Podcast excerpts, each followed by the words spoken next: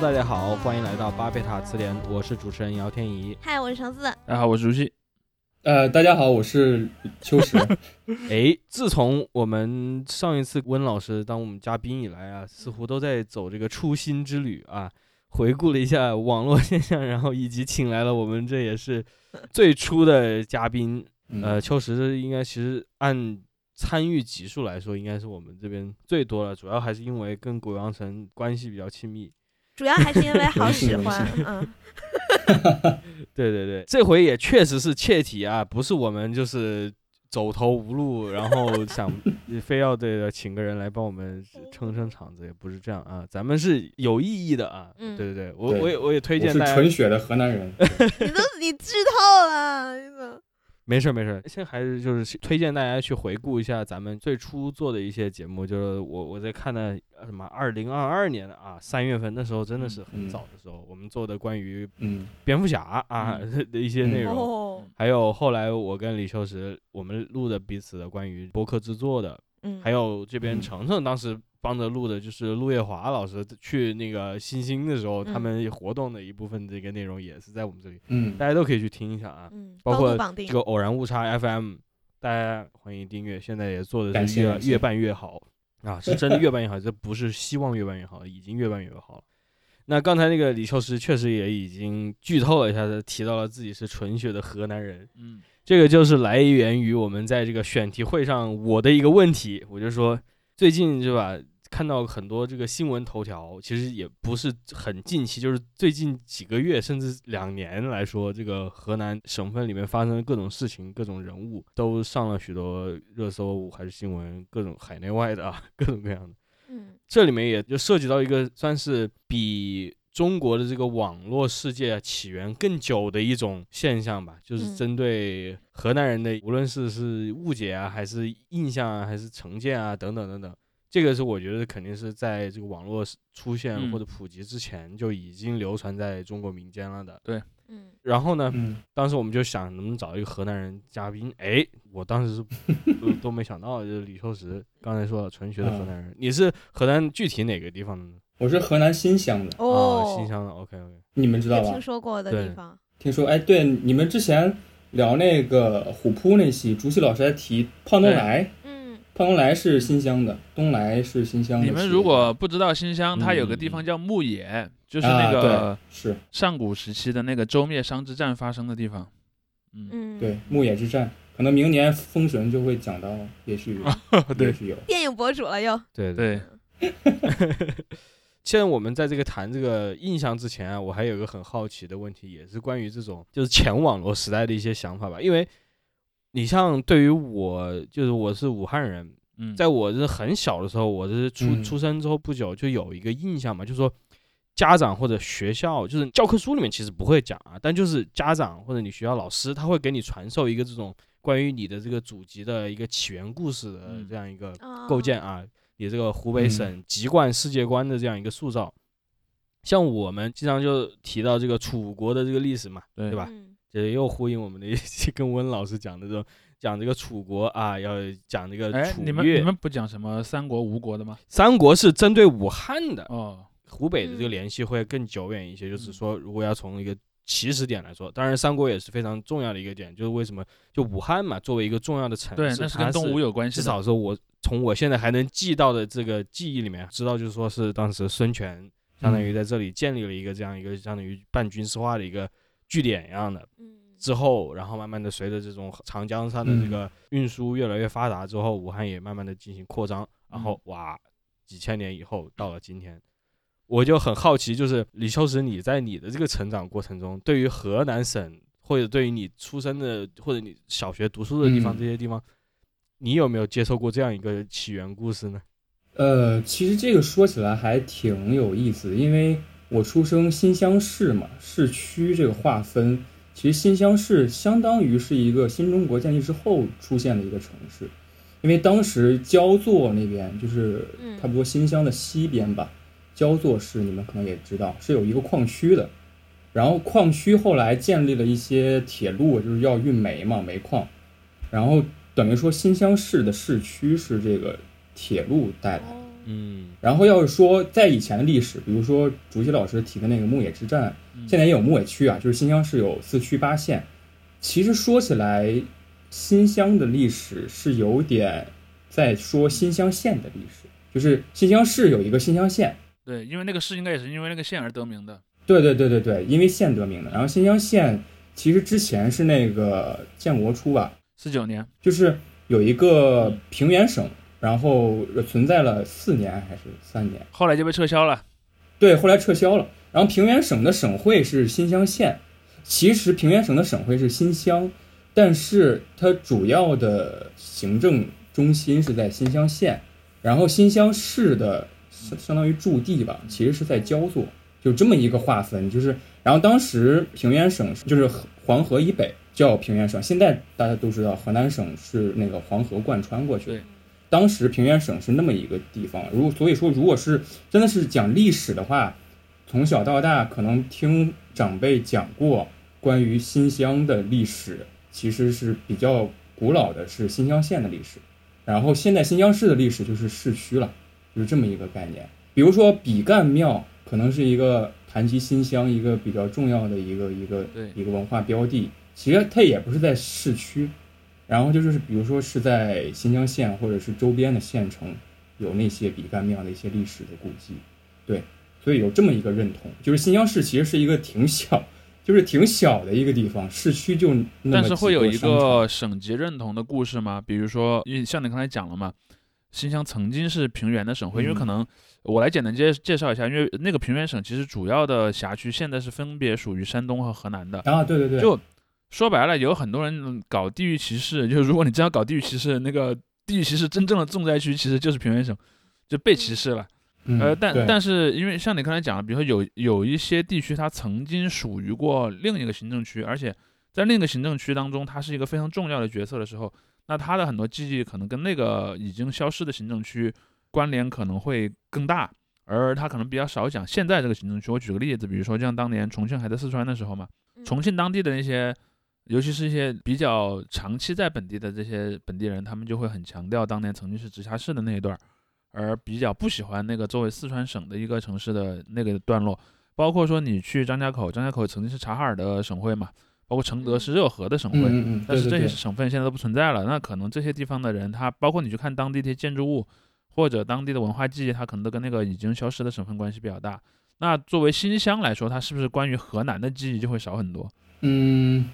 好像是这样。可能是我出生之后，可能年纪比较小的原因吧。然后，然后受到的教育啊，然后环境文化呀，给你好像没有那么多说你作为一个省份的历史文化上面的东西。然后可能就是市区上面的教育。其实刚才竹溪老师说那个，因为当时平原省还。划分了一个地方是菏泽，就是现在的山东菏泽，山东的。然后我大学的有一个玩特别好的朋友，他是菏泽的。然后后来，他跟我聊天的时候，他就说，其实菏泽话跟河南话是一样的。就如果我们都说家乡话，都彼此听得懂，对，就几乎完全一样。然后他会给我讲说，他爷爷当时去新乡当兵的一些经历什么的，说在新乡。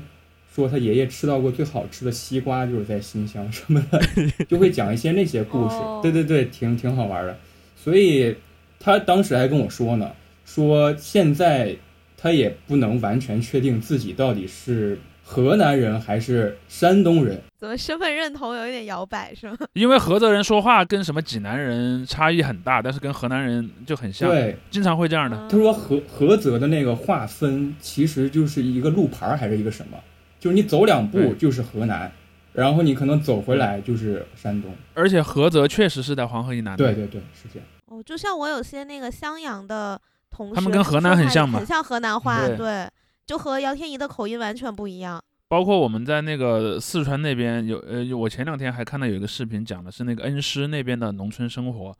恩施因为就是离那个重庆最近的一个湖南的行政区了嘛，我就听他们说话是完全没有任何湖北障碍能听懂的，所以 啊啊对对，在他在湖北嘛，所以你经常会看到，包括那个汉中和安康嘛，汉中和安康这两个地方讲话跟西安人差异很大，但是跟我们四川人差异非常小。嗯，所以我一开始呃，我们之前在讨论的时候，我就说今天我觉得比较有意思的一个逻辑，就是所谓的省级认同这个问题嘛。嗯嗯。因为我们都知道，当我们提到一个省这个概念的时候，往往我们心中投射的认同对象是什么呢？是那个省的中心城市，就它的省会所在地。嗯，如果当我们说一个一个省份的文化由谁去代表，那当然是由它的省省会去代表。但是你去看每个省份，尤其是两个省份交界的地方的时候，它的那个文化认同其实是相对要比较复杂的。嗯，而且再加上一层，就现在流动人口特别多嘛，所以经常你就会出现，你其实生活在一个。不是你自己的原籍所在地的那个省份的，所以你经常会看到有一些，因为我我之前为什么想起我们聊这个所谓地域认同的这个话题呢？其实就是去年开始，各个网站就显示那个你发帖的时候显示 IP 地址精确到省嘛，嗯，国外是精确到国家或者地区嘛，在这样的一个逻辑下，你经常会看到很有意思的点。比如说我发表了一个言论，然后有人会说啊，你们北京人怎么怎么样？我后来一看，好像他也没说错，因为我 IP 地址确实在北京，但是我的这个认同，我肯定不会觉得我是一个北北京人。对，所以这个就变得非常有趣。就是说，首先他自己就已经够复杂的了，再加上一个，因为这一代人的移动是非常多的。嗯嗯。而且我我前一阵跟有有一些网上的一些一些朋友在聊，我就聊到这个问题，就说有一些地方啊，它现在的那个状况就是。这个地方是单向往外输出的，然后输入的比较少。河南差不多就是这样吧。嗯，河南应该也有输入，但它肯定是输输出远远大于输入的。对，是的。嗯，安徽这种。这就会导致一个问题，就假设啊，你生活在这个城市，这个城市呢是只出不进的，然后你又是那个地方的人，那么你可能对于一个城市当中生活的大量不是本地人的人这件事儿是不太熟悉的。所以你就会出现，你看到一个帖子里面那个 IP 地址在北京，你就说他是一个北京人一样。其实你想，北京这种城市刚好相反的，对，北京是 输入的人口非常非常多，但是输出的人口其实比较少。所以你说你当你看到一个 IP 地址北京的人，他大概率不是文化意义上的北京人。嗯。但你如果看到一个 IP 地址意义上的河南人，那他大概率是河南人。而且这两个人分别对。呃，一个地方有多少人不是本地人这个事儿的认知的情况也是大不相同的。嗯，是的，是的。对，而且现在有一个，我看网上有一个划分特别好玩儿，就是说现在谈论河南的地域歧视等问题的时候，然后你要把发言的河南人分成三个形态，一个是河南城市人口形态，一个是河南农村人口形态。还有一个河南外来务工人口形态，我说，天呐，水的三态变化。而且我还挺同意河南是一个就是外出的往外输送人口的一个省份的。好像之前有一个朋友跟我聊过这个话题，他说他隐隐有一种感觉，他说河南人有点像吉普赛人。啊，对 对对，这种感觉，好像是，这好像是某位作者的。嗯，好，某本书里写过。我曾经有过一个比喻，就是河南人是爱尔兰人，然后那个四川人是意大利人，大概是这么一个说法。但是现在确实如朱熹老师所说，我对河南就是外来务工到河南的有多少个比重，我其实不太了解。应该临近省份过去的还是有，但是可能比例不会太高。对，嗯嗯，可能上学的去那上学的还多一点，毕竟有郑州大学。但其实你去看，你知道吗？你刚刚触碰到了河南议题当中非常核心的一个点，就是所谓的对高等教育的这个权利问题。嗯，当然，它它有正正大是不错了，但是以那个人口和比较好的高校的比例来说，河南是非常紧张的。啊，对对，全国最最不平均的地区之一嘛，因为人口是非常大的。嗯，对你去看，在那个刚好也是在一年接近一年前吧，就是大概在。呃，二零二三年的一月，就是快到春节的时候，网上不是开始起来谈论所谓呃山河四省这个概念嘛？在这四个省份里面，其实你去看这四个省份的人，当他们开始形成一个跨省份的认同的时候，当这个认同也没有那么彻底的被认同了，但是有人开始去拿这个认同去说事儿的时候，它的一个核心逻辑是什么呢？是我们这个四我们这四个省份呢都供应出去了很多资源，但我们没有换来我们应该得到的东西。这是这个故事里面最核心的部分嘛？那么他们认为我们没有得到应有的正义，里面最核心的东西是什么呢？就是高等教育。嗯嗯，所以你就会去看，在第一波开始讨论所谓“三和四省”这个词，过了大概半年，也就是到了年中，可能六月份、七月份，随着这个高考录取，对，没有高考已经结束了，就是即将进入录取那个阶段的时候，你就会看到有很多。网友就说：“来，我们来组建一个虚构的大学。我甚至我希望未来这个大学能够真正的被人通过众筹或者是一些什别的方式把它实现下来，叫山河大学嘛。就说，既然官方的高校体系让我们这四个省份获得的那个学校太少，那我们自我们的这四个省份人，你像我们人口很多，对吧？那四个省份当中，至少河南、山东，其实河北人口也比较多，那山西人口稍微少一点，这四个大省加在一起人口也挺多的。”我们每人捐一点钱，我们来成立一个高校，好不好？然后他大概有这么一个逻辑，你你就会看，当然这是个开玩笑的东西，他没有真的很认真的在想这个问题。但是你仔细去看他的这个焦虑，这四个省份的网上所呈现出的焦虑当中，一个非常核心的逻辑就是这个他们自己眼中的啊，叫做教育平权的问题。包括你看和什么张雪峰现象啊，也多少有点关系啊。你要考大学，要考个好的大学，离开那个地方。它有这么一个逻辑在里面。说到高考，北京要被黑了，是吧？而且当时流传一个比较广的一个情绪吧，就是说那个中国科技大学还是中国国防科技大学是在最后曾经要去河南，但最后没有去。对对对，在安徽嘛，后来好像就大家有一种可能也是一些河南的同学或者说啊说什么，当时是一些政策怎么哪个领导怎么怎么样的。对，有一个领导不重视这个事儿，对不重视，怎么样也也把这个事儿出来当出来说事儿。对，说当年那个高校的第一想要迁的地方，其实是想迁到河南来的。嗯嗯。但河南这边呢，当时没有把这个事儿看得很重要，于是他就迁去了合肥。然后这个东西就导致我们河南人失去了非常重要的一个 九八五的资源，高教资源。对。就我也是这次那个为了准备这期节目看了一些资料，我才意识到，因为我之前确实就不得不说，提到河南，我第一反应就是一些电视剧里的那种河南角色。嗯。呃，例如。就。笑毛，笑毛，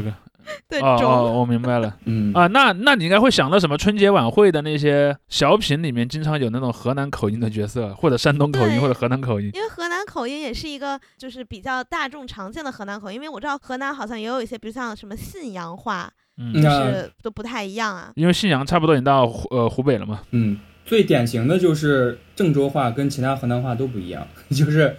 郑州人，你只要一听他说。话就知道他是郑州人，然后其他地方都不一样，这还挺微妙的。就是，嗯，他们会说中，他们会会就都理解 所谓的那种呃广义的河南话。但是你能听出那个差异？对，听出那个差异。好像有一个梗说是河南的城市城市河南话就是郑州话，然后再偏一点的，比如说甚至有一些驻马店就更往南一点的，那就那就对，完全不一样。对，但是整个河南话都是能听懂的。河南省内，嗯，因为这里面其实有一个现象，就是你去看各地，一般多多少少省会人说话都和其他地方不是太一样。这里面的一个核心的点在于说，省会它的人口往往是更多的跟首都联系在一起的。比如，就像你，你如果去到那个四川，你会觉得成都人说话和不用说远了，就说现在，呃，行政上归成都管，但是是成都郊区的，像什么郫县啊、双流啊。什么金堂那些地方，这些地方的说话的口音和成都市是有很大区别。就你会觉得它周边那些郊县人的口音是更像那种，就是让你更难听懂。如如果你只会说普通话的前提下，你如果你只会说普通话，你听成都市区人说话是比听成都郊区人说话更容易听懂的。那为什么呢？因为市区人有很多，比如说是中央从外省派过来的官员呀，或者是一些公务员呃部队啊这样的一些人，因此它就会形成就是。省会方言岛，包括你去看什么南京啊、杭州啊这些地方，武汉也是。呃，其实对武汉多少也有这个特点，它和周边的人都是有一些区别的。所以有时候你你就会发现一个很有意思的现象，就是当你在说一个文化认同、一个一个基于语言的文化认同的时候，那么它到底是什么？有时候，比如说假定啊，假定你要说我们河南人要创造一个和普通话不相同的认同，那么郑州话可能离普通话太近了。可能你要去驻马店找，然后那个的版本可能会比郑州人说的话离普通话更远一些，味更纯。对。那北京其实也是，北京几个郊区的的那个方言或口音也不太一样。甚至你北京的情况更复杂，因为北京的城区里面还存在着那个不同阶层的问题嘛，比如说那个南城人，南城人和这些大院子弟，然后之间的那个差异也很大，所以他的文化认同也会不一样，而文化认同就会体现在这个。呃，语言上嘛，所以你有时候去网上看那种什么，比如抖音网红里面有一些就模仿那种什么老北京说话，他就会故意把那个对故意把那个特征放大的很夸张，对，确实就是当一个南城人说我是说我是北京人，和一个大院子弟说我是北京人，他们两个那个心态可能都不太一样。对，甚至我会看到一些大院子弟，他不会说我是北京人。就是因为他会觉得我如果我说我是北京人，你就会认为我和那些人是一样的人。嗯，而且甚至我前两天看听一个不想和南城人一样，听一个新导演的的创作谈嘛，他要他是一个算是北京人，然后他要拍一个北京的故事。他说他觉得北京的文化是一个外地大哥文化，就是他从小到大接触到的那些大哥们，其实都不是北京人，都是河北人，都是东北人。然后他说，当时想拍一个北京的故事的时候，他其实想让那个《二手玫瑰》那个主唱就梁龙来当男主角，他来演一个北京的故事。然后他说，他接触到都是那样的，其实可能也有一定的一定的道理吧。我只能说，至少有相当大的一部分北京文化是由这些人去构成的。因为我之前好像看过，我已经忘了在哪儿看过了，就是各个省份的那个移民的来和去的那个比例。嗯。呃，北京最大的移民来源地显然是在周边的什么河北、山东、东北这些这些地方嘛。嗯。但是它这里面就可能存在一个点，就是可能有一些所谓的偏低端的劳动力里面，比如说我最初来北京的时候，我去菜市场，我发现菜市场里面卖蔬菜的基本上都是河北人或者山东人。嗯。然后他们有时候说的个别的词语我是听不明白的。嗯。比如说在在我们那边的语言里面，就是邀就是约会的约嘛。在华北以北的语言里面，它是称的意思。对对对对，称的意思在我们那儿是是没有这个说法的。但是我很快就明白了他在说什么，但是我就能意识到，其实北京本地人也这么说。但是你就会看到它里面有这么一个呃方言性的内容在里面。嗯，是。包括我之前在广东的时候，我就会会发现，其实，在广州工作，你会看到当地非常多的湖南人和广西人嘛，以至于当地的那个。烹饪的文化都已经被影响了，就是以前都觉得广州吃不得辣嘛，但你现在去广州街头的那种快餐店里面，带有湖南或者广西风格的食物是越来越多的，甚至就每个餐桌上都会有一小瓶那种广西风格的辣酱嘛。嗯嗯。所以这里面其实有一个特别有意思的地方，就是第一个因素就是你人口移动的过程中一定会产生很多人到了一个地方，但我不认为我是那个地方的人的这个现象。嗯嗯。但与此同时呢，每个地方的文化又在过去这几十年被压缩的很小。就比如说，像在我特别小的时候，我们身边是没有人说普通话的。嗯，就是我的上一代人是很多是不会说普通话的。嗯，他不是他想不想说的问题，而是他压根儿就不会。他只会，呃，如果你的教育程度比较高，你可能能说一些口音还挺明显的普通话。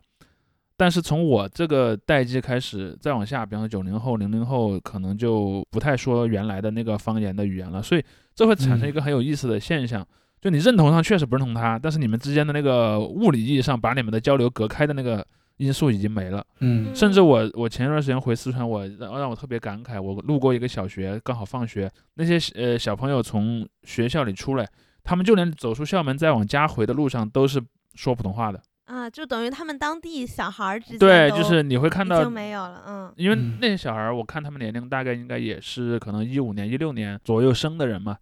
在他们那儿可能整个四川话的这个传统已经已经断掉了。嗯，我相信在很多城市都是这样。这也是其实我之前觉得有点震惊的事情，就是连台湾地区，他们的年轻人就有很多都不会说闽南话了，或者都说的非常烂。以至于他们就是，比如说我看他们一个综艺节目，有一集是那个他们叫台语嘛，叫台语局，就我们这局狼人杀所有人只能说闽南话，然后就有很多人都说的很烂，然后我就心想，哎，他们应该算是，你想他们闽南语的不管是歌啊 还是剧集啊，都一直在还蛮有名的。我觉得，哎，竟然连他们那儿这种方言都在示威吗？台湾还更特殊一点，台湾因为它的人口构成还要复杂一些。对对对，我昨天还跟一个朋友聊过。因为它首先有一个外省裔和本省裔的问题嘛，外省裔，但外省裔其实也情况也很复杂。比如说，你看那个最近跑去选二把手的，代表国民党选二把手的赵少康嘛，赵少康就是个外地人，但他但他闽南语说的很好。但是总体来说，台湾那个情况是什么呢？就是国民党统治那么多年，就拿普通话，他们叫国语嘛，拿国语作为那个教学的语言，然后就使得在工作的场合形成了一个一个氛围，就你在工作场合是只能说国语的。于是呢，这就因为这里面有一个很大的因素，就是如果有一个社会，他们互相是连着的，这个社会成员之间互相是连着的，只要是互相连着，他们就会共享一种共通语。然后这种共通语一般来说只有一种，如果一种语言占据了这个共同语的生态位，那么原先的共同语就慢慢的从这个生态位当中被赶走了。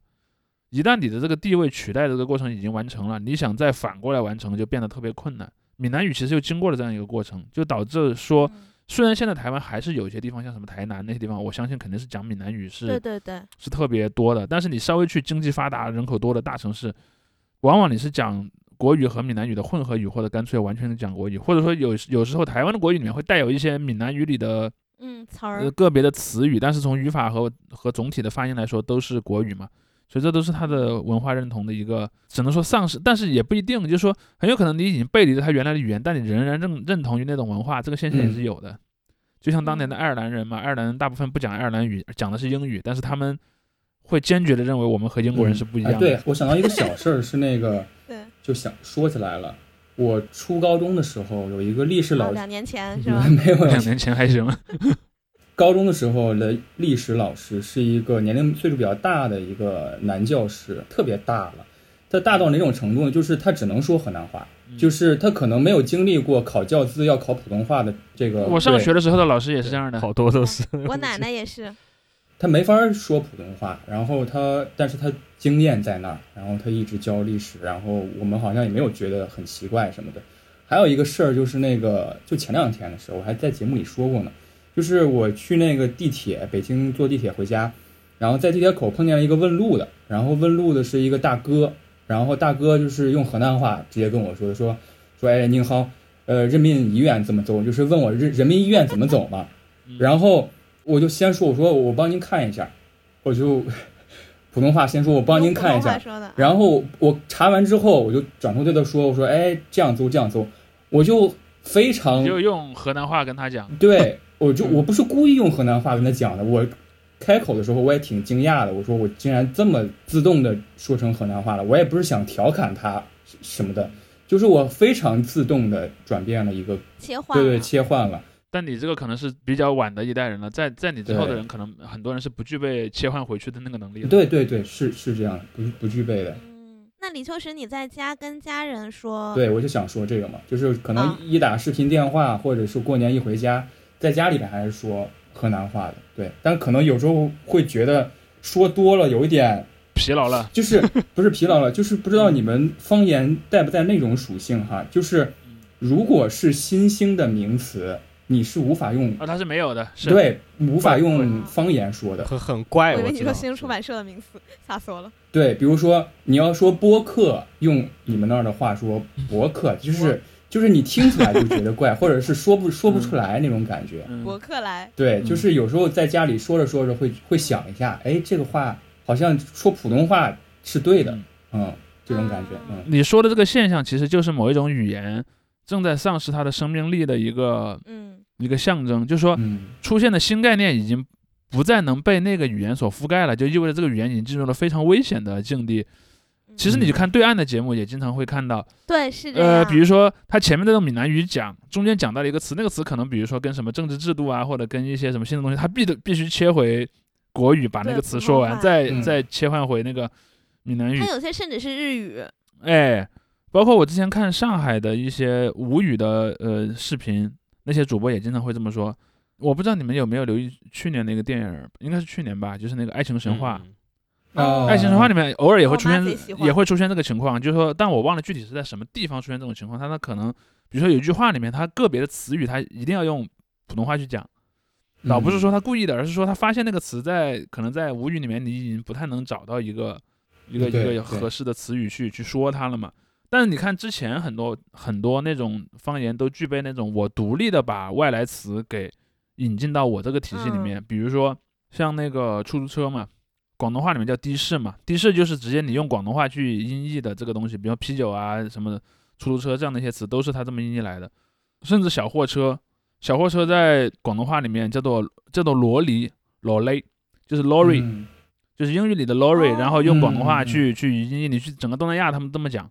包括什么摩托车啊，好多好多词都是这样。然后，但是如果当你的某一种语言，你已经完全丧失了去或者大部分丧失了这种创造新词的能力，而直接是从另外一个语言搬过来这些新词的时候，你的就就就挺危险。包括你去看藏语，好多时候藏语那些广播电台，它那或者电视台，因为我们在四川是有那个藏语台的嘛，你就看那个藏语台里面，它播新闻，有些时候一些涉及到，比如说呃那个什么人民代表大会啊，或者类似这样的词的时候，它就没有，然后它就要要用那个汉语借过去说。嗯，那你就是我很好奇的一点，因为我觉得可能南方方言和普通话的差异稍微要大一点嘛。那你的就是你觉得河南话和河南口音的普通话 有什么区别？首先，河南算不算南方 的这个问题呢？这还河南不是南方方言，当然不是南方当然不是南方方言，河南是官话嘛。对对对，官话。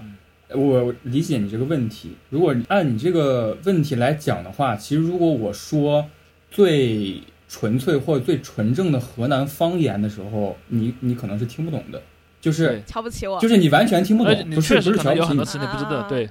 对，比如说“一儿个 hello”，就是你完全不知道这个词是什么意思嘛。这个我估计是一句东南亚的 语言。我说的是昨天晚上，对。然后如果你说河南口音的话，那就是可能是更媒体形象意义层面的河南话了，就是更更广义的河南话。我觉得这个可能是大家都比较好理解，为可能大家对于北方。语言，北方系语言都有那么一个大致的印象，就是它音调是变换的，但是我大致意思是听懂的。其实程程，你注没注意到，从八十年代就是开始有了这个电视台之后啊，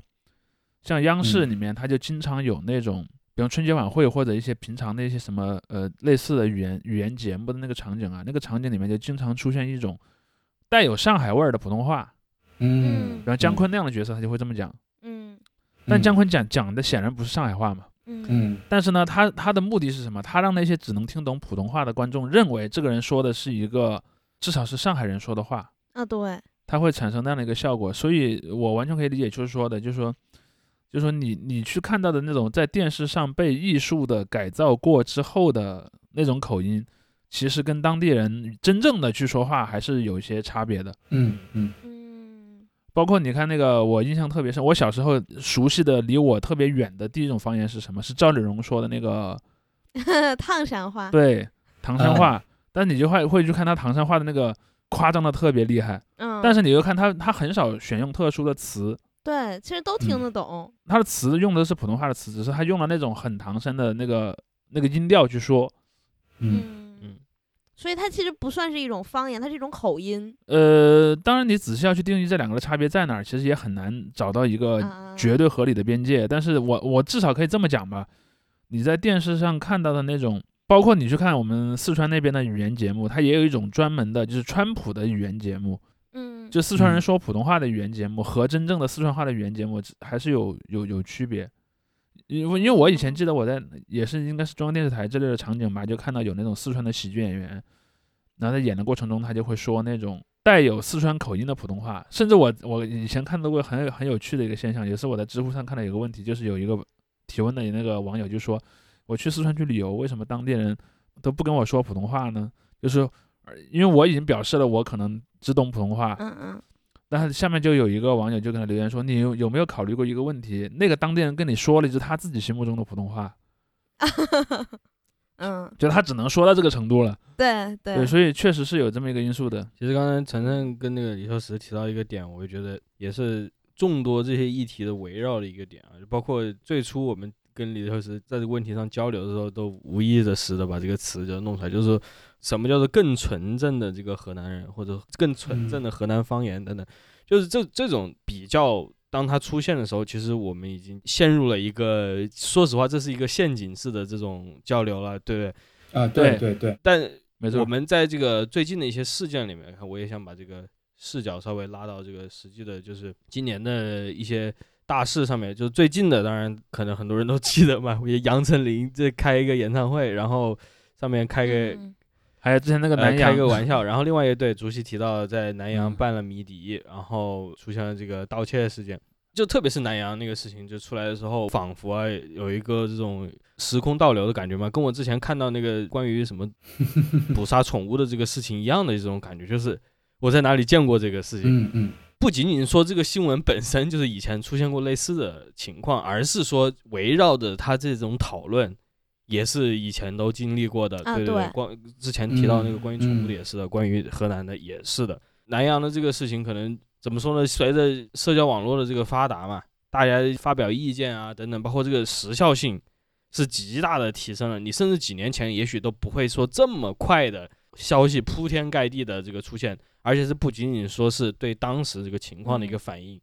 很多人就可以当时相当于调动自己的这个梗库呀，或者是自己的各种沉淀的这种储存机机制里面，把所有的东西可以捞出来。这时候南阳这个时刻变成了一个。过去二十年来，关于河南的，其实相当于是，相当于是什么呢？相当于是唤醒了记忆，对，就相当于一个那种黑洞一样的，就是突呃，也不是黑洞吧，就是起点一样的，对，经典复刻了，就是集合了过去的一切的这个东西，对对对对，都回来了。嗯，杨丞琳这个事情，某种程度上是个反面，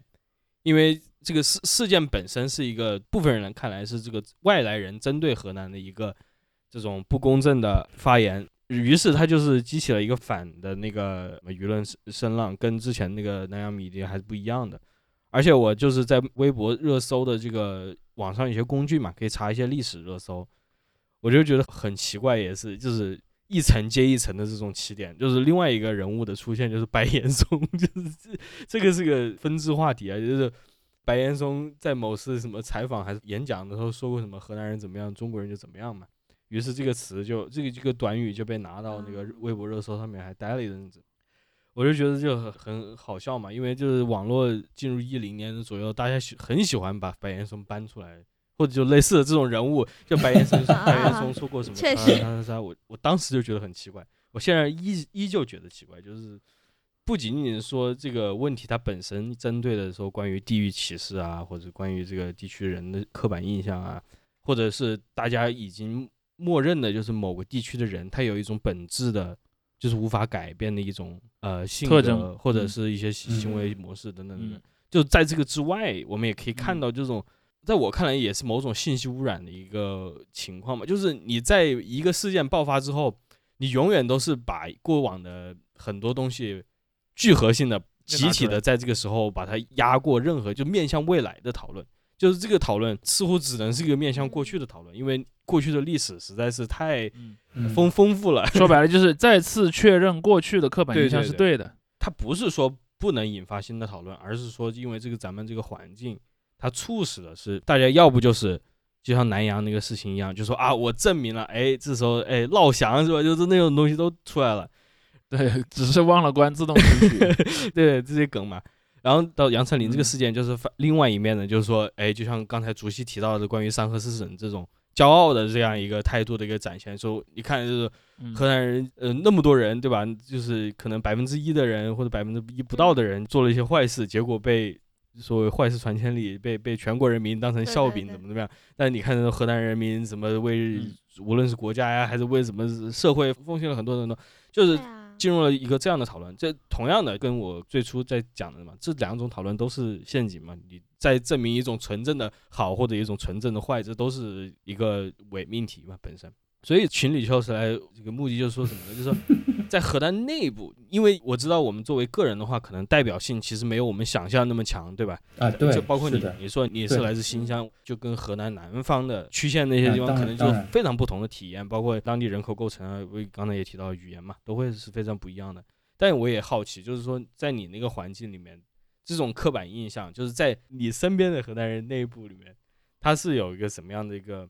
存在感呢，也不是说有影响嘛，但是它是一个以什么样的一个形式在存在着？大家会大家会谈到这个问题吗？嗯，我想想啊，如果是以杨丞琳这件事儿来，就是先引发我哪些感受，然后再往回思考这个逻辑来讲的话，嗯，也可以啊。对，就是其实杨丞琳这件事刚出来，我其实就看了一眼这个新闻，我就知道他说了一句什么话，但是当时那个程程问我说要不要来聊一期。的时候，你就去找来听了是吧？对，然后我就说，我当时问程正，我说他到底说了什么？就是我不知道他上下文是什么。后来我我不还说有这个担心吗？我说啊，我这一个算不算是一个不太关心这些事儿的一个人？然后上了你们这个讨论这些事儿的节目，还有这个担心。然后后来我专门去看了他说这个话，包括刚才天怡说的。就是说，他说这个话让人们反思到啊，是不是有一个地区的人真的做了一点小坏事儿，然后就以偏概全的说整个集体群体。但是杨丞琳说的，他是是真的有这么一回事儿吗？他说的是一个很抽象的概念。他说啊，你们你们知不知道你们有一些爱骗人的名声？然后我不就在想，其实我觉得这个新闻里边带给我算是两个维度吧。然后第一个维度就是有点像是杨丞琳好像在提醒我们，提醒一些人，你们是有这这个东西的，有点像是《寄生虫》那个电影里边，就是他们说穷人身上有股穷味儿嘛，但是穷人自己身上，穷人自己闻不到，要别人。然后就是我来提醒你，你有这个味儿，然后他穷人只能从别人的眼神当中看到，然后这个就很就很离奇嘛，就好像是你在郑州这个地方。来告诉我们，我们都已经熟知的一个刻板印象那种感觉。然后第二个，我不知道算不算是哈，就是我觉得他是港台明星，就好像，而且他是杨丞哦，杨丞琳是不是之前他之前就有嗯有很多好像是有说过一些什么抗战什么的事儿的。对，这其实这这这点是就是我作为一个追台语的人的角度。哎，我先问个问题，我先问你个问题，杨丞琳了的祖籍在哪儿？他是大陆祖籍吧？应该。就不是福建，应该也是山东那边的吧？对对对对对对，我我印象中他不是那个闽南人。就刚才那个杨天一说到这种就是又回来了的感觉，其实这是这件事里对杨丞琳的讨论让我有这种感觉，就是他那些事儿之前都聊过，该澄清的、该道歉的都有过，然后这次又挖出来。而且说祖籍这件事儿有一个特别好的，我看有一个特别广西啊，广大广西广西啊。说到祖籍这个事儿，有特别特别有意思的一个讨论，就说她老公李荣浩是安徽人。说安徽对，有人就说 一定是安徽人把关于河南人的刻板印象交给他的。对这个讨论也不然他一个台湾人怎么会知道的感觉？好像以前的那些讨论，大学宿舍的那些讨论都回来了。对。然后我说那个港台明星那一点，我是觉得可能现在带有一种强迫症一样的一种隔阂态度，因为他是港台明星，你要带有更更审慎的眼光去去审视他的那个言行。然后就谈到刚才天一说的那个内部是怎样。看待这个事儿嘛，其实我从小到大偷井盖的这个梗，是我真正高中之后开始上大学，或者开始上网之后，我才带入才知道的。对对对对对。嗯。然后是还有一个侧面的逻辑，就是在我想想啊，刚上大学还是高中那会儿，有一个说法，就是首先有一个说法是河南人要自信，就是好像是一些河南。级的演艺人员带出了这么一个，就是河南人要自信，然后你们要 为什么有种张维维的感觉？就这么一个态度。然后还有一个是那个开始在媒体上有大范围的讨论，是河南人老是肯干这个形象。就是不知道你们有没有一个一个信息？我给你透露一个情报吧。嗯，呃，前几年我忘了具体是哪一年，前几年曾经呃。但我不方便说从哪儿知道的，反正就是出了一些，比如说来自河南的那个，哦，好像就新冠防疫初期吧。新冠防疫初期，因为河南那边就是有一些地方他管得很好嘛，比如说有些村庄，他他把他那回来的村民照顾得很好，包括说他给那个需需要过路的一些人提供一些帮助之类的。嗯。当时就得到了一些媒体的关注，然后当时据说啊，说河南的领导层、省里的领导层非常高兴。就跟他们当地的媒体说，你们一定要多报道这样的事儿，然后要扭转外界对我们省的那个坏的印象。嗯，就说他们，呃，从当地的这个执政的这些这些地方政府的团呃那个层面来讲，他们肯定是知道这个事儿的，而且他们也非常呃想要去呃扭转这个形象。我不知道你们有没有注意到，过去的这两三年，关于河南的那个电视台，他做的很多。那种以古代古风为题材的这些博物馆，还有一些什么舞蹈的晚会，对对对，包括说他做的一些什么考古相关的东西很多，因此他其实是想要去对冲这样一个印象的。对，因为我我我在这儿我特别想分享的一个点，什么？我们前面各自都讲了自己的关于本地的这个认同的起源，我讲讲我们作为四川人的认同的起源。我们在八十年代的时候讲到四川的时候，其实最早。呃，因为可能对外省人，现在我对外省人来讲，你提到四川，你所熟知的很多文化符号，很多是跟三国时候的蜀国有关的。嗯，但是其实，在我们四川的内部比较长的时间内，提到关于四川的这个文化认同是川军，就是说，是我们在抗日战争中撑住了中国那个最危险的时刻。嗯嗯嗯。所以我们小时候的很多，比方当地的博物馆，它都有什么关于十十字旗啦，关于一些比如说那个川军的一些老战士的传说啦。包括呃，当年的那个四川话的，呃，这个影视剧里面有一个非常著名的哈尔师长，傻儿师长，傻儿师长就是一个袍哥嘛。但是你你想，你如果以后来这个眼光去看，袍哥显然是所谓的这种什么反动的呃黑社会成员，但他同时也是一个抗日战争的将领。你去看那个电视剧，呃，那个傻儿市长最后的呃那个命运是他要去带领他的兄弟们到前线去打日本人，就是离开了那个呃四川。嗯，所以你就会去看到，在那个过程当中，四川人是想通过这个抗日战争这件事儿，把自己塑造成一个我们是整个国家当中非常好的那个部分的这个印象的。包括其实刚才秋实也提到，你看对于新乡人来讲，它形成它的关键期其实离现在很近，是一个近代以来新成立的省份，一个新成立的城市的这么一个印象。甚至我相信，可能武汉多多少少也有。你去看武汉人的记忆核心当中有一个很重要的因素是那个辛亥革命嘛。每年双十节的时候，嗯，还会有挂那个铁血十八星旗，所以它其实有好多记忆跟这个有关。甚至你现在去成呃成都看，有好多历史地标也跟它有关。但是后来你会发现，各地它都会有一种往非常遥远的古代去寻找的倾向。比如说你现在去四川去看，不光要寻找到三国时期，还要寻找到三星堆时期。对对对，现在的成都的那个城市里的那些文化符号，你去看那个什么路灯啊，包括路边的那个栏杆上的符号，全都是那个呃三星堆和金沙的那个青铜器的符号了。我相信，其实你看河南，河南人的坏印象是从什么时候来的？其实河南人的坏印象基本上是明朝到清朝以后形成的，当然也不是狭义的河南了，就是指所谓的黄泛区、黄淮地区，也就是刚才我们提到的平原省那个地区的刻板印象。因为是跟晚期的时候，这个地方地质晚期时期，这个地方随着那个自然条件的逐渐恶化，流民的现象越来越多，包括你看历次的战争动乱都产生了大量的难民，而这些难民到了别的地方的时候，往往是给人一种不太好的印象的。呃，你去看那个一九四二，对吧？啊，化外之民，嗯，对，一九四二里面是大量的河南难民，然后再往陕西撤退，包括那个就苏北嘛，因为其实很在很多人眼里，河南人和苏北人是同一种人。然后就是，当然，上海人眼中最早的上海人，就是在呃上海开埠成为殖民地之后，呃，上海作为一个上海人认同的对立面是谁呢？就是江北人嘛。嗯。而江北人最早其实指的是长江以北，但后来你会发现，江北人这个词慢慢的就变成了苏北人，就因为呃长江以北到淮河以南，还有很多人他不认为是呃那个苏北人。就是他们认为最有代表性的就是那个从苏北什么徐州啊、什么宿迁啊那些地方过来的人。然后在那样的一个印象当中，就是你会看到上海人和苏北人是一个一对互相创造的概念。苏北人在自己的故乡不是苏北人，苏北人是在上海被创造成为苏北人的。上海人就会说：“你看，苏北人不爱干净，苏北人从事的都是一些比较下等的职业，苏北人就是懒惰，苏北人就怎么样。”然后包括双方的语言也染上了这样的一种印象。比如说，你如果以前你去看一个上海的本地的戏剧或者影视剧里面啊，有一个人是讲苏北苏北口音的，那么他可能身上就背负着一些。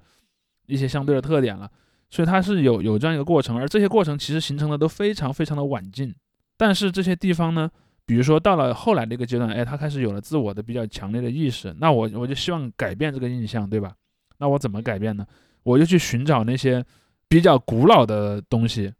就是在这些坏印象形成之前，我的印象，我我再把那些旧印象拿过来覆盖，比如说。我就去说，哎，你看商周之际，对吧？你看那个洛阳曾经是天下之中，是无数个伟大王朝的首都。你难道能够说洛阳所在的地区是一个文化很落后，然后人民很野蛮的地方吗？嗯，这样的逻辑就会出来嘛。呃，我相信好多地方都会，像包括山东也是嘛。你看山东有一些关于他的刻板印象之后，他就会去讲，啊，我们那可是孔孟之乡，对吧？我前两天去山东出差，我在我一出高铁站就看到很大的一个那个关于孔子的宣传的一些东西。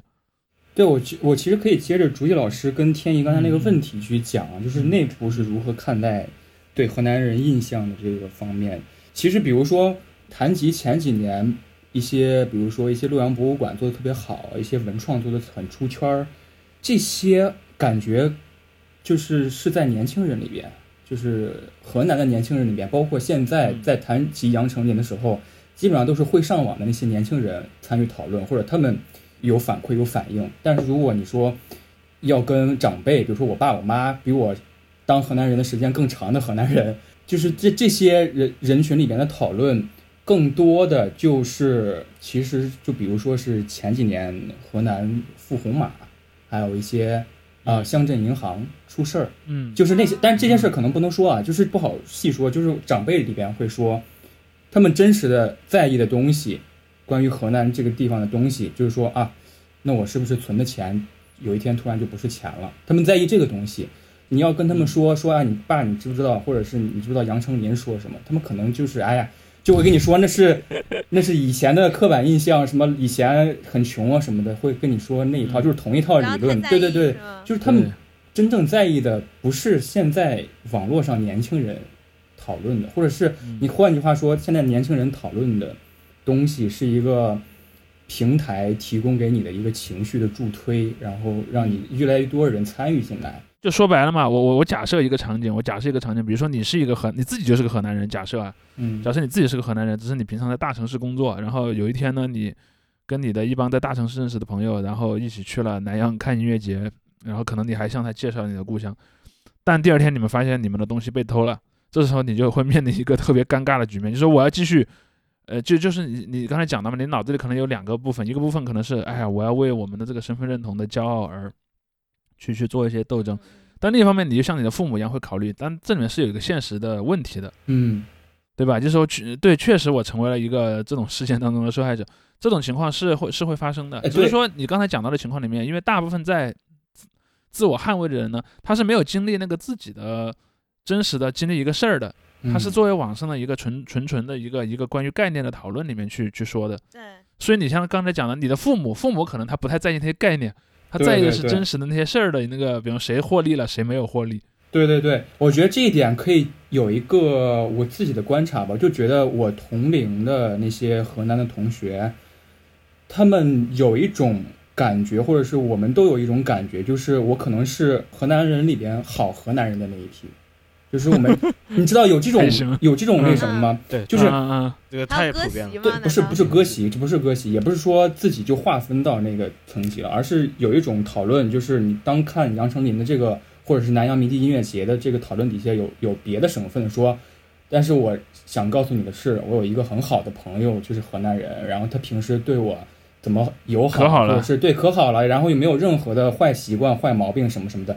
然后他那个语气里边就有一种我认识一个好河南人的那个语气，你知道吗？就是这个语气很微妙，就是这种对微妙的感觉。他是另一种歧视了，对对，是另一种歧视，就好像因为他首先已经肯定了大部分河南人是坏人，只是我恰好认识一个好的河南人。对，就是这种感觉，就好像我当时看那个有一个讲美剧的一个一个一本书里面，就是白人就是有个黑人好哥们儿。对对对对对，然后讲 美剧就是有一个。当时电视剧刚刚兴起的时候，有一个评论家嘛说，电视剧如果我们做得好的话，它跟电影是一个层级的，就好像是你好像认真对待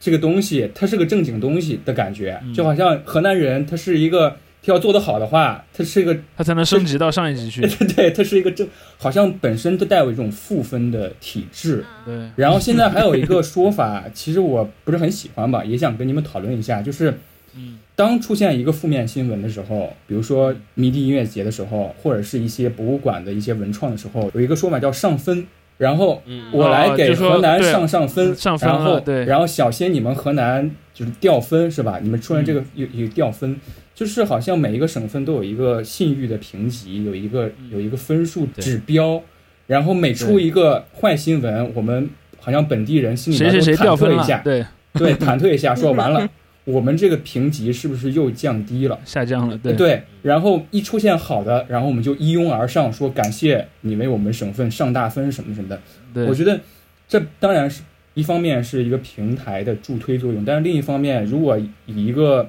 本地身份自处的话，我就会觉得有时候会觉得很挺悲哀的。一个是悲哀吧，然后就觉得哎挺无聊的，就是说就是你让我一遍一遍的参与其中。就是诱导我，我还要不断的自证清白。对对对对对对对，嗯，这个就是我刚才提到的这种陷阱的讨论范围嘛。嗯，其实，在这个种讨论下，你知道，包括不论是你上分掉分什么上上大分，对吧？网网友喜欢说的这个事，嗯，你只要进入了这个讨论，那都是在往所谓的螺旋向下的一个状态，大家都是因为你你已经承你已经首先承认了那个两件事儿，你第一，你承认了每个群体是有一个所谓的积分的；第二呢，对。第二，你已经承认了，就是这个身份是自然存在的，就是因为你承认第一点，就你承认这个积分存在，那么你属于一个群体，你就不得不要去为这个积分去做一个打拼了嘛。嗯，它其实默认了一个什么，就是说，在这个而且是个虚的东西啊，在这个虚的积分的过了某个线之后，那就意味着你们就是这个省外或者一个区域外的人群对你们的成见是正确的，就是他过了某一个这个抽象的线。之后，对，就表示哎，一切都是可以说的，你们没人权了，基本上这样有这样一个宣告。嗯，刚才那个确实也提到的美国电视，我包括谈论这种呃身份构建的时候，我也在想，就是熟悉提到那个例子啊，就是关于军队的这个事情，就是我想了一个什么呢？我不知道中国有没有去研究啊，就是美国的战争片里面，就是这个是有研究过的。大家会所谓的有一个这样一个角色群体的原型，一种群像原型塑造的，就是一个所谓的 squad，就是一个小队。嗯嗯。大家看美国的战争片或者战争电影里面，大多数是围绕某个小队。小队里面都有一些标准组合。对对对，他小队里面都是什么组合？就是大家都会说嘛，呃，因为二战的这种特殊属性，哎，它里面肯定会有一个犹太人，他肯定会有一个来自布鲁克林的人。还有一个纽约或者哪里的一个意大利移移民，就是他会有呃，必然会有这种中西部的什么乡下来的小伙儿，说话口音很对对对，那种乡下人一样什么，然后他们会肯定会有一个比他们军衔高的人，但是那个人没有怎么亲自上过战场啊，西点军校教出来的这种没有经验的一个指挥官，然后他很 肯定还有一个已经这个见过非常多这个这个战场的这个老兵。啊，跟这个司令官有这个冲突，是 RPG 一样，就是你这个团队是，我觉得每个人对，就是每个角色要拿一个身份牌，然后去代表某一个是。身份。其实说实话，这个是跟这个苏联式的电影蛮像的，但就是回到中国，中国的战争片里面，我觉得现在是慢慢有，因为中国过去的战争片其实它塑造的那个形象是不一样的，它大家不会那么去强调自己的这个省份背景，其实籍贯就是在可能改革开放前的那些时候，它不太强调这个。但是八九十年代以后啊，包括我们最近看的那些战争电片或者战争剧集里面，它就会强调，特别是因为就是你说确实就是国民党，你说到处征兵之后跑到前线去，跑到上海去打。当时八百上映的时候嘛，对八百上映的时候，我记得一个就是针对湖北的一个非常大的一个争论，也小争论吧并不大，因为在电影里面那个戏份很短，就是开头的时候，那个主角之一就是碰到了。当时从湖北，但因为那个那些人说的是武汉话，好像都是，就是他们调过去的兵，然后因为是临时征的嘛，然后就是那些人找不到路，结果碰到日本人就就被打的七零八落。后来就是当时网上有网友就说你们这是在侮辱湖北这个当时参参战的这个部队，因为说当时参战的领导是谁谁谁，然后是当时最有军纪的什么什么，然后就就是有进入这种讨论了。这些军队里面。我我不太确定啊，我太久没有看那个我的团长我的团了，但就是里面是是不是也有这种也有这种典型的一个河南角色？对，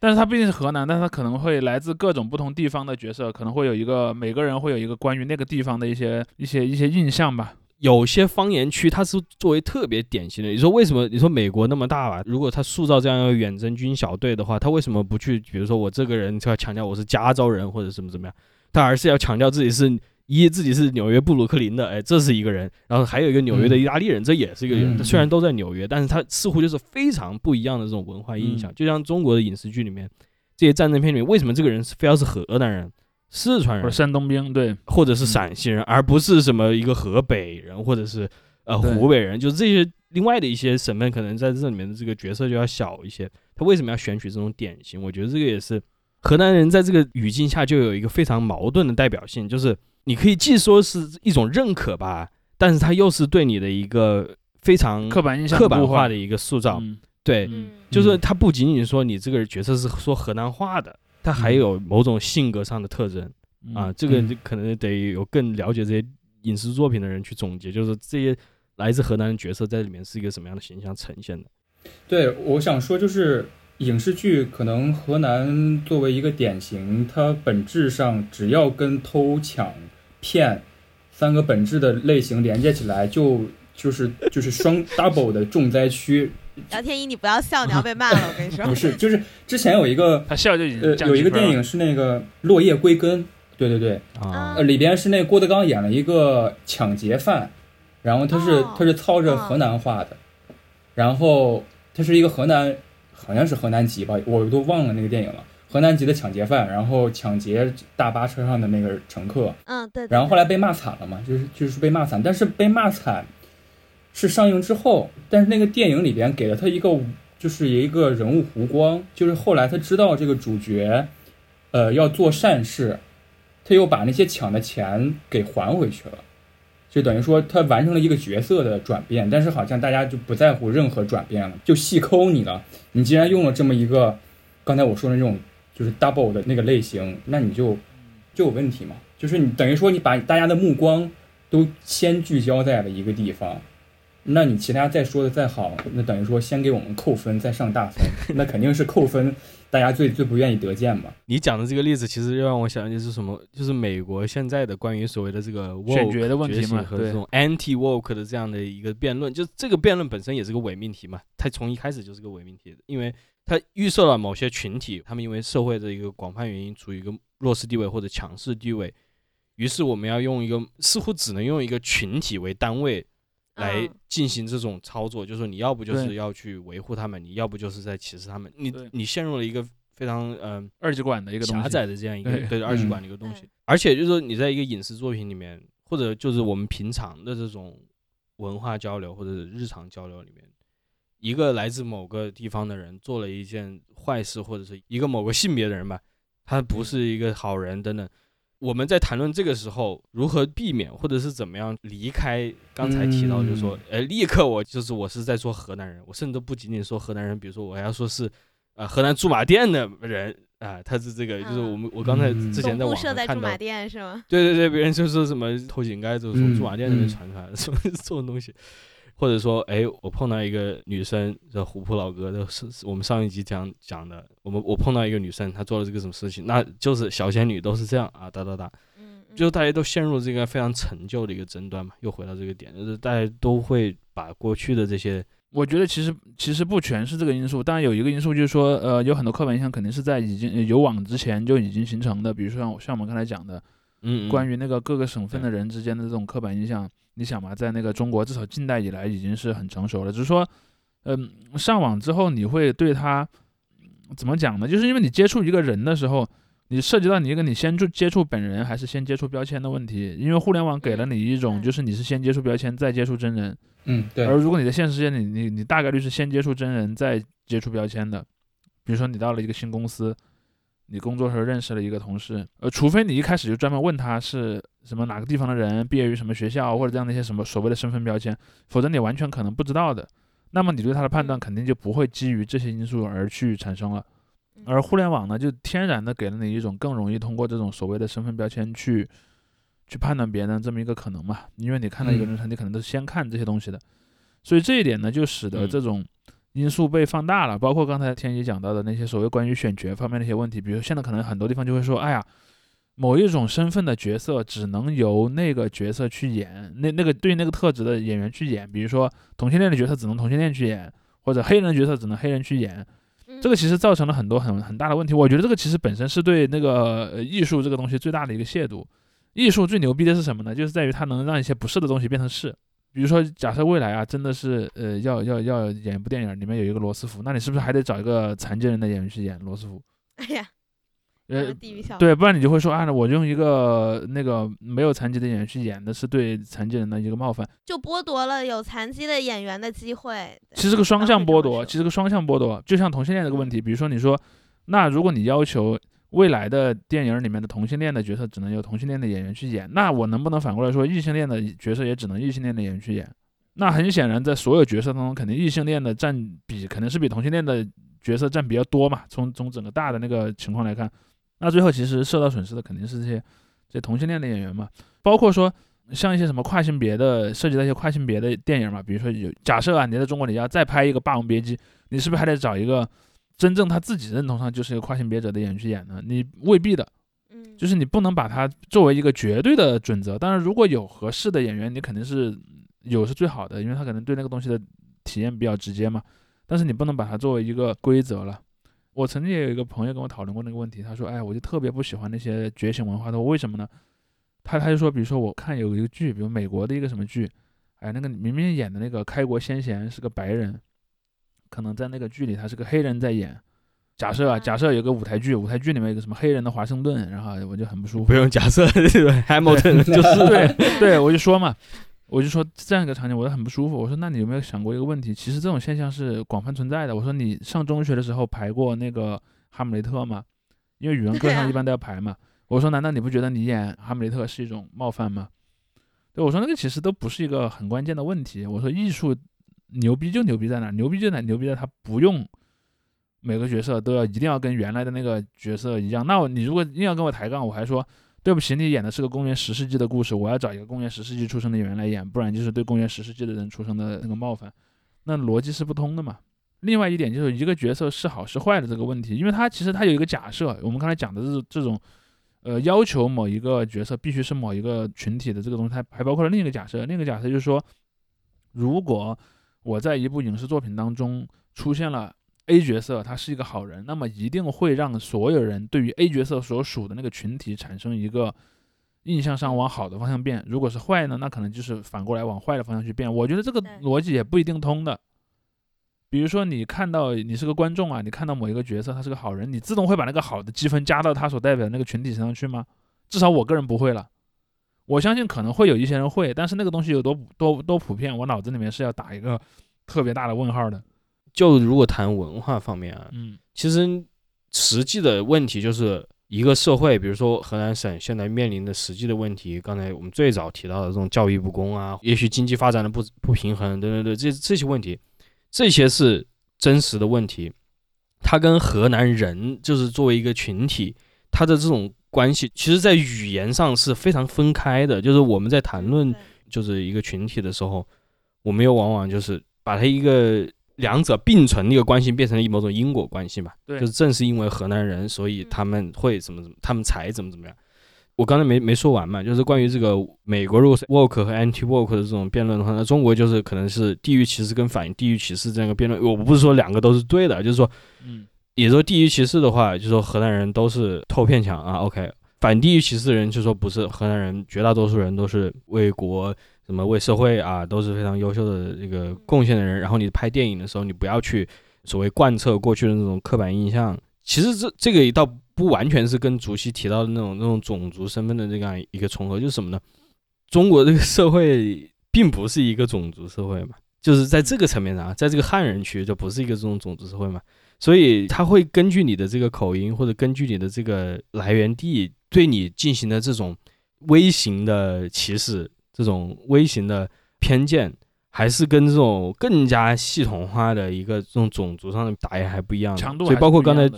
对主主主席提到的关于这种性取向啊，或者是性性别认同啊，然后然后这种种族的话，跟这目前这个 国内的这个情况还是完全不一样的。所以国内这个争论其实烈度并不高。我强调的重点在什么呢？我强调重点在于有些人认为你不能用一个别的群体来代表这个人啊。当然，在国内现在肯定还没有到说，哎呀。今天我们有一部电影，这个电影里面有个河南人，只能让河南人演，但可能没到那个程度。其实我们这个问题，说实话，之前演的最烈的是那个《雄狮少年》嘛，对吧？嗯，就是《雄狮少年》侮辱广东人嘛，那个事情，我觉得还是相比之下，是我们刚才提到那种河南人的状况，还是更典型的，在这个争端里面。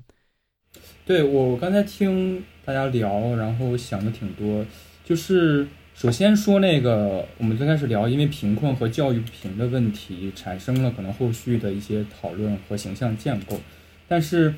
我不清楚啊，但是我是觉得，现在有一种讨论是说，那我们说破无毒，看看，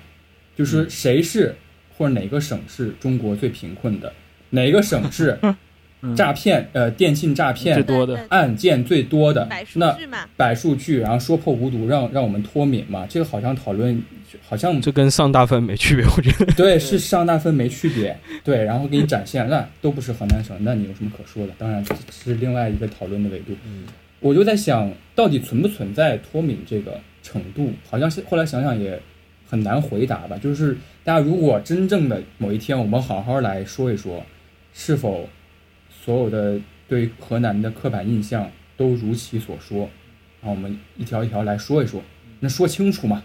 存不存在？说清楚之后，大家都明白、都懂了，不可能看不懂人话，对吧？都既然跟你说清楚了，但好像这种努力就也挺虚无的。就是现在，甚至我有一些朋友会说啊，他就说，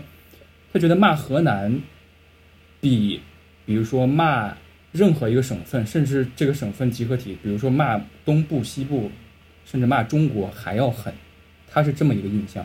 就是骂河南的程度已经是最狠，就是最深的一个一个行为，就目前存在的这个行为，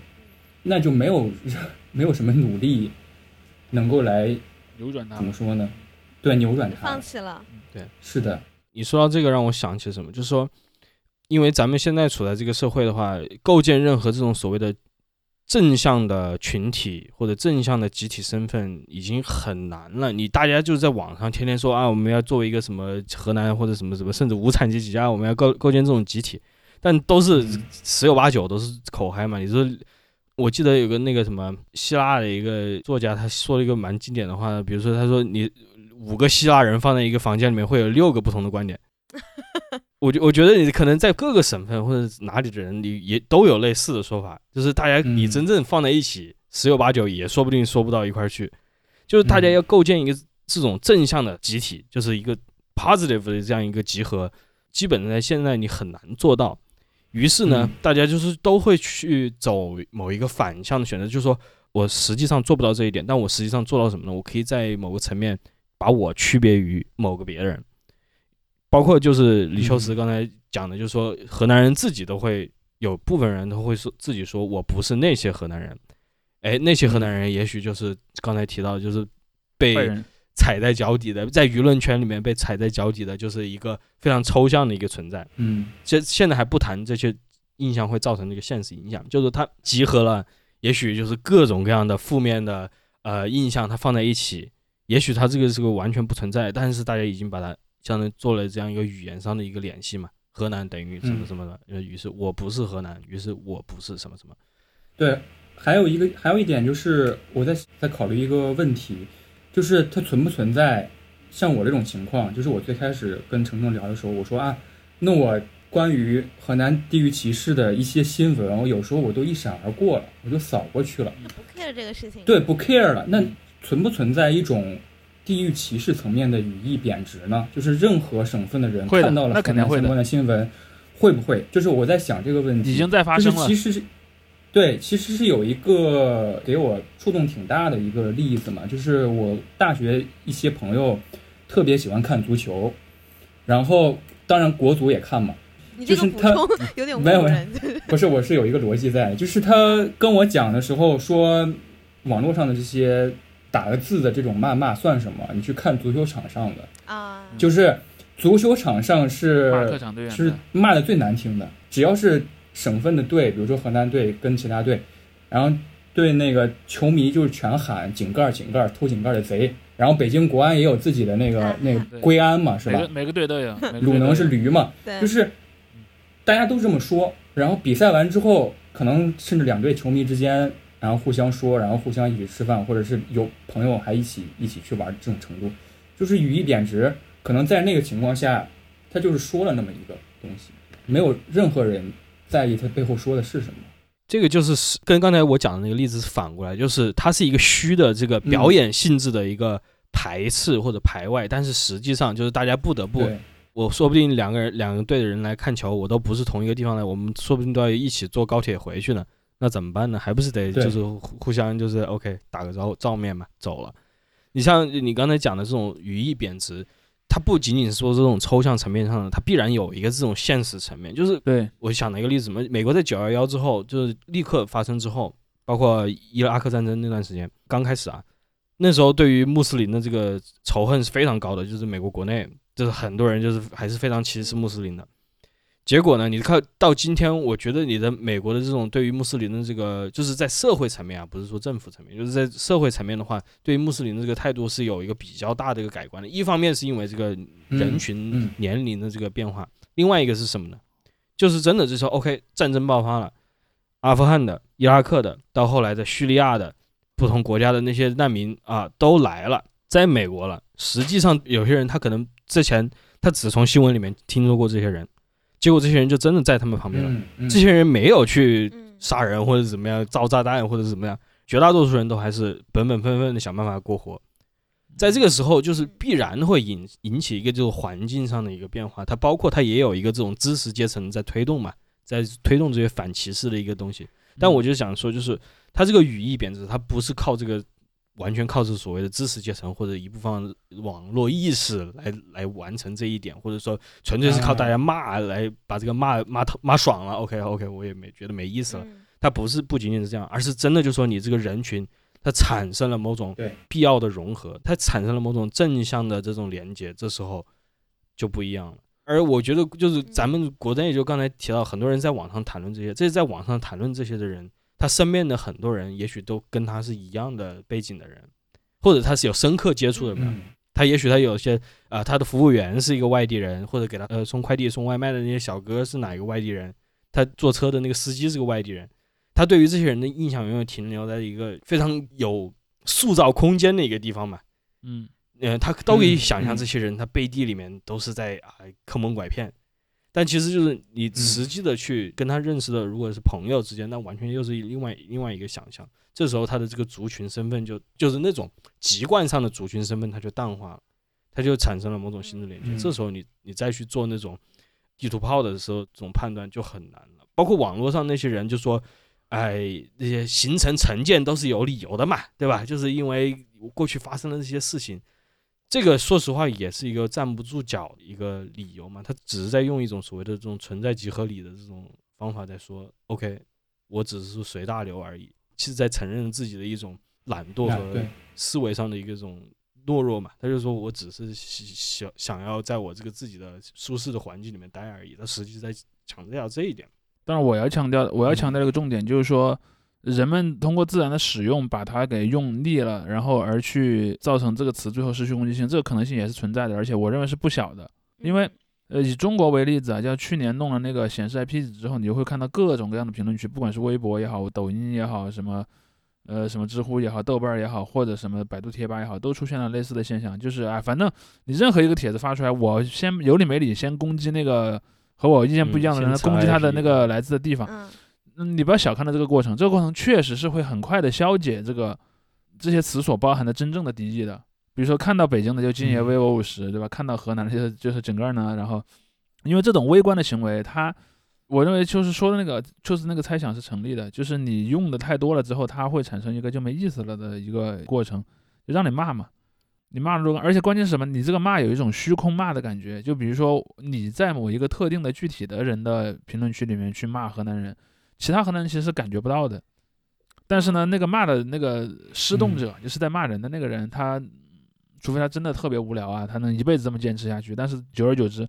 你的这个呃能量就会下降的。甚至于说到了后来，比如说你今天你再跑到一个人面前说今夜为我五十，你自己都会觉得你自己的行为很好笑。嗯，对我看到有一个想到一个有有意思的例子是那个看到有一个评论区是马嘉祺那个新生代的一个男歌手啊，然后他不是河南人嘛，然后他有一张新的专辑是那个叫偷，然后是他自己蹲在地上，然后蹲蹲在地上，然后地上有一个碎裂的圆形的镜子。然后底有有人拿这个玩梗嘛，说啊你这个 怎么能这样呢？然后底下人就回复说，河南的说，嗯，挺没意思的，对。对，就说挺没品的，说你说你拿河南人来内涵取笑河南人，最后好像只有你印象当中的河南人受伤了，然后就觉得没意思，就就我就觉得对对就变烂梗了，对对对。你看我，我认识李秋实这么一年多，我东西都还齐全啊！啊，对，说起这个，说起这个，那个他只不过是让我打印，然后不给我钱而已嘛。这个其实我非常非常的在早期的感同身受的一点就是，顾晨晨，为什么大家有，就是大家有大家有那种情绪嘛？就是看见地狱梗的时候有那种情绪，就是大学的时候，我大学舍友呃突然说，哎，我什么东西丢了。你知道跟你没有任何关系，但是你就会啊脸红，然后你就会想好我要怎么说，我跟我没关系那套话，就是这个背景文化造成的。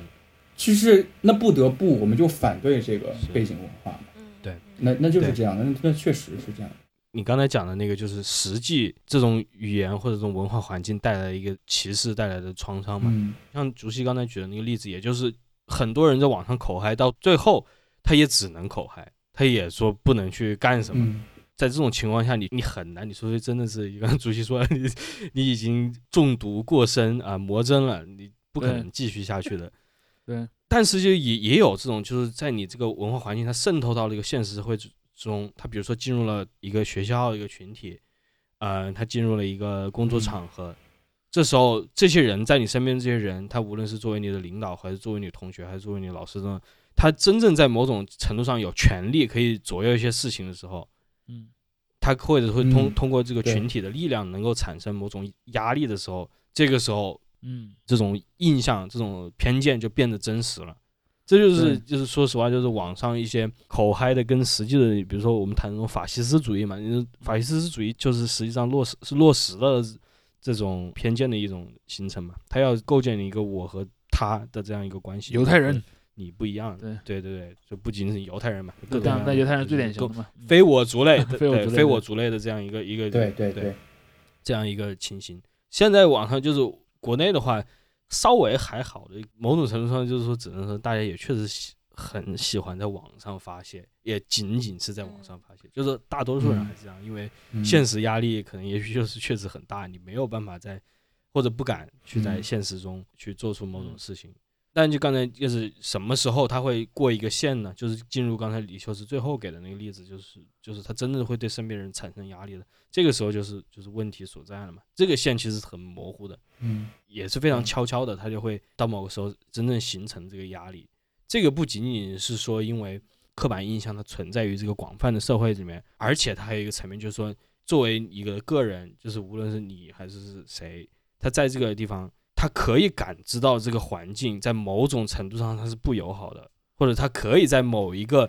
信号下变得不友好。这个我觉得，因为每个人都可以去找到一个可以 relatable 的地方，可以去共情的一个地方，总会有一个环境，你会在那个地方，你立刻就意识到，如果我表现的某种不对，或者说了某个话，那意味着对我来说就会有真实的暴力后果，而而且不是因为我触犯了某个法律或者怎么样。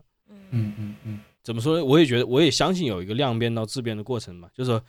你任意的放肆某种言行在网络上面这种弥散的话，也许它会消失，但是就看一部分人他这个所处的位置，他也许就不会消失。我觉得，我觉得你看中，也许我换一个，哎，中国的这个很多人，他对于某个少数民族或者怎么样，他对于这些人他有一个不同的态度，这样的话。对于那些人来说，又出现了一个非常不同的这个情况。这种故事我们也听过很多次了，所以这这个就已经超越了所谓的这种地域的这样一个这个讨论圈了。其实说实话，已经进入了一个这种权力不对等的一个状态了。嗯，只不过就是出身和就是地域上的出身和性别是比较直观而且不太好改的这样一个标签嘛。对反本质主义是女性主义的一一一个核心的斗争方向，但不一定有有一些流派他会觉得我就是要搞这个本质主义，但也有那样的。对你像我我在那个就我在台湾上学的时候，因为我的口音或什么一看就一听就是个北方人或北京人嘛，对啊，所以我在那儿也要特别注意我的形象，就是我的言谈举止，不然可能就会被人贴上你们大陆人都这样的标签，因为他在认识我本人之前或干嘛，他肯定第一直观就是这个。这种心态还稍微有点不一样。我刚才就想说，就是说，你不会就是担心，就是说，我说普通话，我说一个，比如说我说一个北京口音的话，大陆口音的话，人家会来揍我，就说这种是一个不一样的恐惧了，或者说人家会觉得我是某一个不安定的这个或者不稳定因素。他没有上升到揍那么，但就是就是一切的那种，比如说标准会提高啊，或者是就会带一种成见。那那就是那就对，那那就过了一个线了，对。嗯，所以我就你。就要一直很在意，但是等到后来在那待久了或待熟了，你就会说，我不 care 嘛，就是你们都傻，所以你才会有这种感觉。那我聪明了，我我不跟你们同流合污，就会有这种感觉了。我觉得最后的一个，我我很同意天一刚才说的一个逻辑，就是我觉得可能消化具体跟复杂的能力很欠缺吧，就是好像从小到大某种教育，就是父母会给你一种教育，就说啊，你不要太老实。会被骗，或者是你进入到复杂的社会会吃亏什么的，但这其实是一种很抽象的教育。我觉得可能大家都接受过一些抽象的指导性意见，就是你不要太怎么样会吃亏，但一些具体的，我们说起河南的刻板印象，偷骗抢是吧？那是一个具体的恶行。嗯，那可能就是怎么说呢？我既然对比如说复杂的人性不了解，或者是我既然对什么什么没有具体的说辞的时候，那我不太老实的一个呈现就是我对你这个偷骗抢有强烈的反抗嘛，就是好像你欺负了我们这种老实本分的品格或什么样的，就是我觉得可能在一些哎教育文化上，它很难让你有一种消化复杂和具体的能力，就是。直接给你一个大方向的指导性意见，然后你看到一些具体的事儿的时候，你身上会有强烈的反对。没有，其实我觉得都都不是方向的问题，它其实有一个更大的问题在于什么呢？就是你说的这种教育啊，我理解其实有很多时候其实来自于家庭的教育，而不是来自学校的教育。嗯，学校教育其实有很多时候很很死板，而至少从我的观察来讲，很多人的刻板印象的来源其实跟家庭教育有关的。比如家庭教育会告诉你，比如说某某某类型的人你要小心他们。对对对。比如从小就会告诉你，比如说你你你不要跟学习成绩不好的小孩待，可我相信有些家庭可能会这么说的，对，或者说你不要去跟学校外面的人交流，对对对，说这些话的人，他是可能他自己都有他自己的那个逻辑，但是呢，他会造成给人的一种思想的印象是什么呢？就是按照某种很单调的标准去分类，然后区分内和外啊，内那就是完全可以信任他，而外你就要去防备他，这种东西其实。他是通过一种很扭曲的方法去传递的，嗯，其实你去看学校里面，他也不会这么教你啊，嗯，或者说至少教材里面不会这么写，但你会从别的渠道，比如说从教师在私下里说的话，父母在私下里说的话，在这样的一些东西当中去获得的，嗯，OK，那我们这一期时间也差不多了，也非常感谢李秋实啊现身说法。怎么就说法了呢？怎么就？对，呃，非常非常好的分享。对对对，这个话题以后可能还是会出现的，没办法。对，咱们之前也聊过有关地域的话题嘛。对 对对，这个话题就是经久不衰。河南是就中国省份的一个典型嘛，就是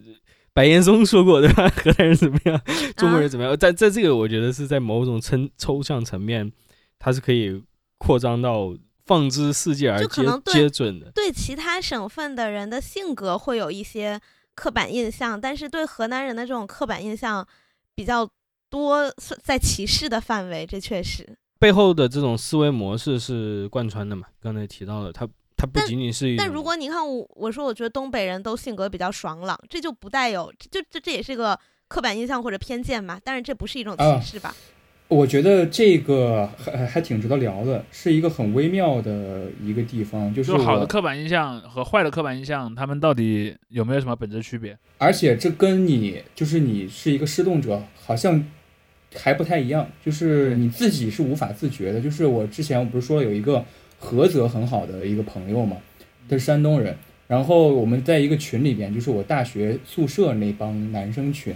然后我在网上看到一个很好玩的桌游，很有趣的桌游，是一个山东籍的美院的学生喝酒的是吧？对，叫沙东喝酒的那个酒桌桌游。那个酒局。对对对。然后我就发到了群，发到了群里边。然后他就说我举报了，就是那个那个 那朋友。但但但是你也要分分辨这个举报是真的举报还是说开玩笑的举报。他生气了，他生气了。啊，real 然后，对对对，我说哎我我就不太理解嘛，就好像因为他平时也会聊地域梗，然后。跟我们说这些事儿的人，然后说怎么了？他说沙东是一个歧视的词，然后我就没明白。我说这我我当时原本以为哈，对我以原本以为就是说福建说成福建的那种口音的变化嘛，然后我就说是为什么？他说沙东是互联网里边说傻东的意思，就是很傻傻子的傻。对对，我也不知道。我说我说是吗？然后我还查资料，然后发现好像。这个傻东只存在于麦德朵，不知道你们知道吗？那个微博的一个一一个账号的评论区里边会有。反正我没感觉到这个梗，因为我有一些山东朋友也会这么这么说。对我我也没感觉到这个梗，然后他就反正当时就出现了我没觉得，然后他觉得了情况，然后我觉得这可能也是一个我要注意的问题吧，就是很多时候。就是你不自觉，然后对方就觉得了，这也是一个微妙的地方。对，其实你像像像杨丞琳这个事件，我觉得他说的当时，当然他有可能是就大家说什么，他因为一直都这么想，所以他说漏嘴了或什么的。但是就比如说你像如果我们相处的时候开一些玩笑什么，可能本意没有就是说我很歧视你或怎么样的，但是当你说出口，可能听者就会觉得你这是在故意的或干嘛。所以，